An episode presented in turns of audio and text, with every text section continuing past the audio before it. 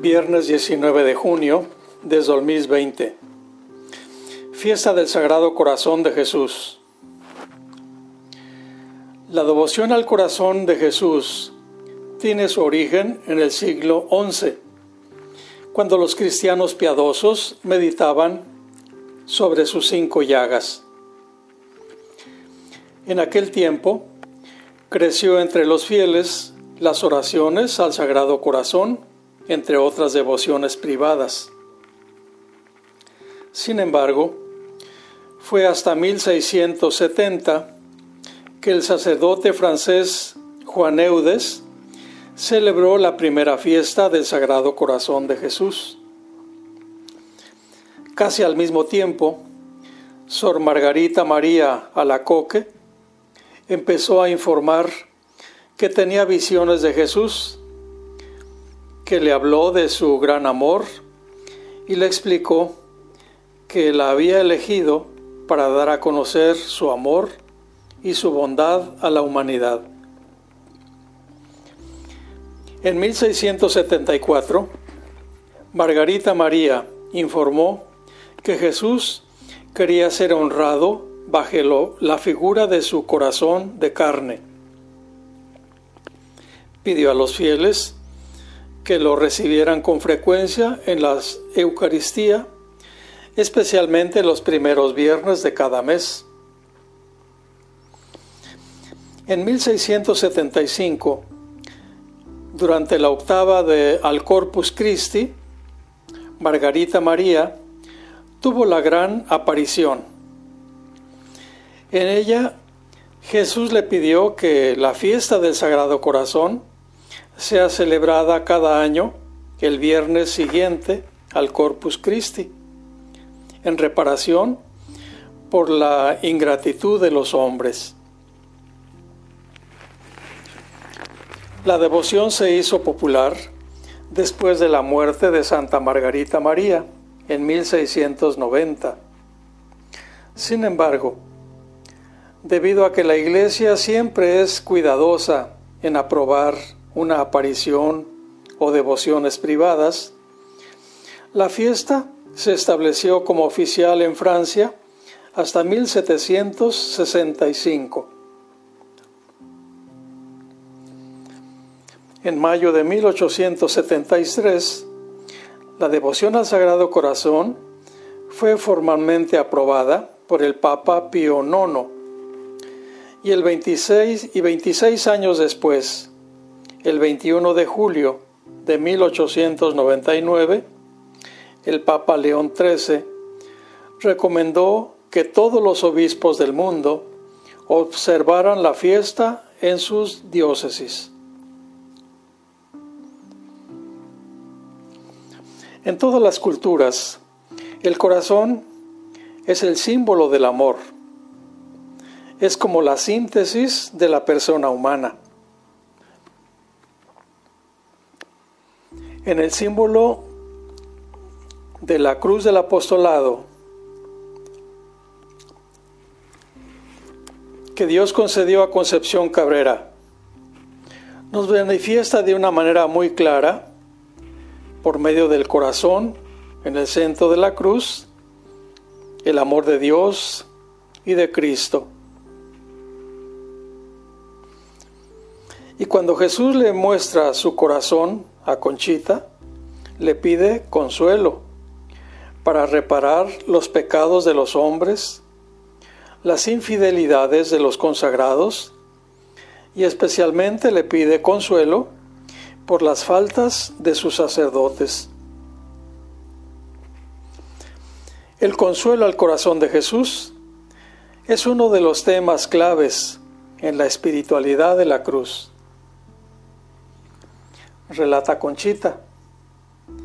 Vi como la herida del corazón de Jesús es puerta visible que quiso el Señor, en su infinita bondad, abrir para darnos a entender que por ahí debemos entrar a su corazón y vivir ahí ocultos, imitándolo.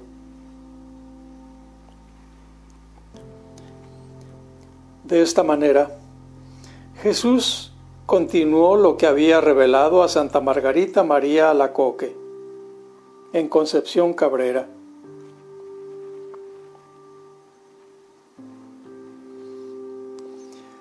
Reflexionando sobre las lecturas de este día, las tres tratan sobre el amor. En la primera lectura del libro del Deuteronomio, Moisés recuerda al pueblo de Israel que Dios lo eligió y lo libró de la esclavitud de Egipto por, el amor que le tiene. En la segunda lectura, San Juan en su carta enfatiza a los cristianos que Dios es amor. Y el amor que Dios nos tiene se ha manifestado en que envió al mundo a su Hijo unigénito para que vivamos por Él. Y concluye, si Dios nos ha amado tanto, también nosotros debemos amarnos los unos a los otros.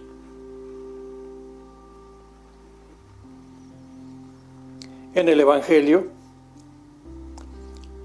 en una explosión de alegría y gozo, Jesús manifiesta su intimidad con el Padre. Lo bendice porque ha ocultado todas estas cosas a los sabios y entendidos y las ha revelado a la gente sencilla. El contexto de esta expresión se relaciona con el rechazo a Jesús que hacían los maestros religiosos y los líderes de la comunidad judía. Ellos eran sabios e inteligentes y conocedores de la verdad religiosa, pero no eran humildes, más bien eran arrogantes en su actitud hacia Dios. ¿Y cuáles son estas cosas que se ocultan o revelan? El contenido de este revelar ocultar es Jesús, el Hijo de Dios, el revelador del Padre. Es evidente para el lector que el revelarse de Dios va inseparablemente unido a la persona de Jesús, a su palabra, a sus acciones mesiánicas. Él es quien permite la revelación de Dios y no la ley. También hace Jesús una presentación de sí mismo. Dice, nadie conoce al Hijo sino el Padre, y nadie conoce al Hijo al Padre sino el Hijo. El testimonio del Padre es insustituible para que la dignidad única de Hijo, Jesús, sea entendido por sus discípulos. Dirá el Evangelio de Juan, a Dios nadie lo ha visto jamás. El Hijo único que está en el seno del Padre, él lo ha manifestado. 1.18. En síntesis, el evangelista hace entender a sus lectores que el revelarse de Dios acontece a través del Hijo y que el Hijo revela al Padre a quien quiere.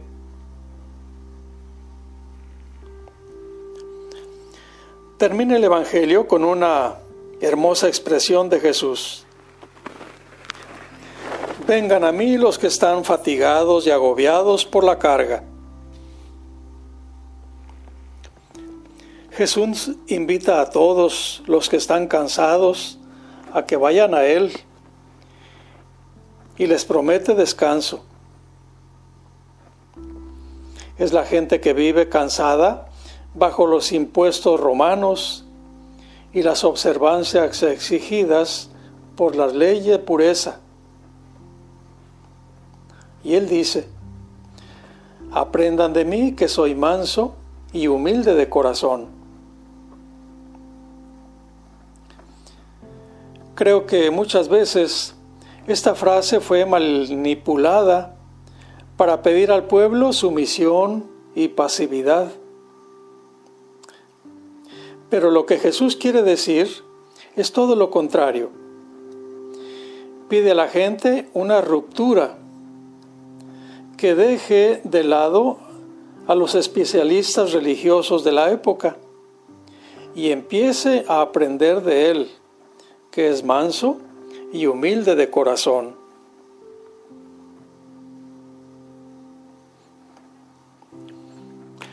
Tú te encuentras cansado de luchar o por preocupaciones, agobios,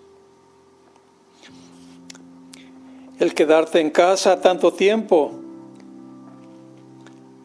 te ha vuelto tensión. La invitación de Jesús es clara, ven a mí. Esa invitación siempre está abierta, especialmente cuando necesitas paz, descanso, protección y el amor de Dios.